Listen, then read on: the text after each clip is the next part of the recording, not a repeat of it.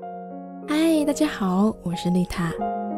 最好的爱是陪伴，不要错过孩子的每一次成长，让父母更懂孩子，也让孩子更懂父母。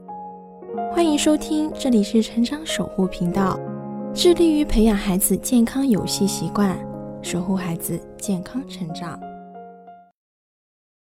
Hello，大家好。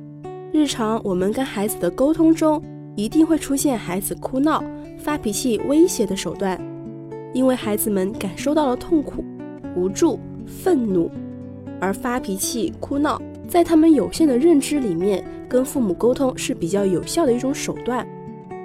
而这种手段一旦有效，就会越来越频繁的被使用。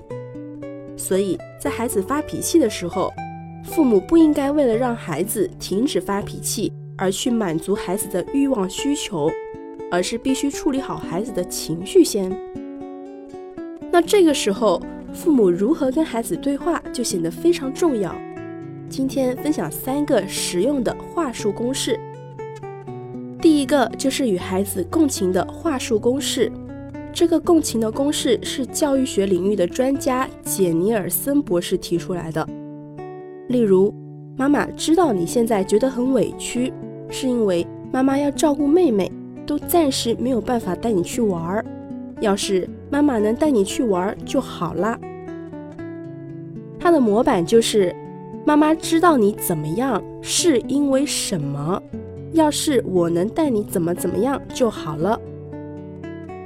听到父母这么说，那孩子会有一种他们的感受被接纳和理解的感受，心里就会好受很多。当然，运用这个话术的前提是父母需要专注的倾听孩子，发自内心的想跟孩子去沟通。第二个，当孩子已经发脾气，并且做出了不当的行为之后的话术公式。首先，作为父母，你需要明确的表达强烈的不同意的立场，再加上表达你的期望，告诉孩子怎么去弥补自己的失误。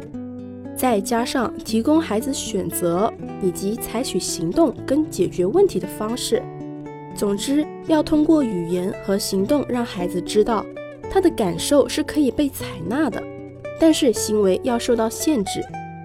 家里不管是谁都要守规则、有界限。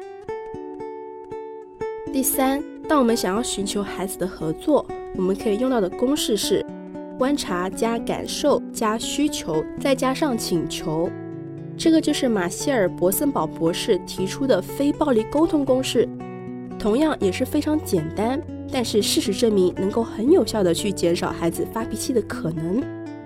比如孩子随手放东西，把房间弄得很乱，我们希望孩子去收拾，那这句话就会变成：我看到房间里的东西被堆得到处都是。你知道妈妈喜欢家里干净整洁，这样的房间让妈妈感到不舒服。我累了一天，想要有一个舒服的环境，你可以在九点之前把屋子整理好吗？这样的句式是不带攻击性的，要远比责骂孩子懒、房间像个猪窝这些攻击性的词语更能得到孩子的配合。那当然，也有可能孩子还是不配合。这个时候就可以反到上一个孩子进行不当行为的公式，进入到提供选择、采取行动和解决问题的步骤。告诉孩子，九点之后父母会来帮忙收拾，但是也有权把收到的东西保管起来，直到孩子能够保证不再乱丢，自己可以主动的去收拾，才把东西还给他。做父母并不是一件容易的事儿。特别是当孩子通过生气、发脾气、哭闹、不合作等等手段来要挟我们的时候，这些话术公式就是为了帮助父母们先控制好自己的脾气，去尝试理解孩子的同时来解决问题，而不是去跟孩子对哄。也许最初使用的时候会经常忘记，或者说觉得特别别扭，但是通过多多的练习之后，效果就会出来了。发自内心的理解和尊重孩子，加上合适的方法，才能帮助到孩子更好的成长。这里是成长守护频道，更多亲子内容可以搜索关注微信公众号“成长守护平台”，以及关注我的 FM。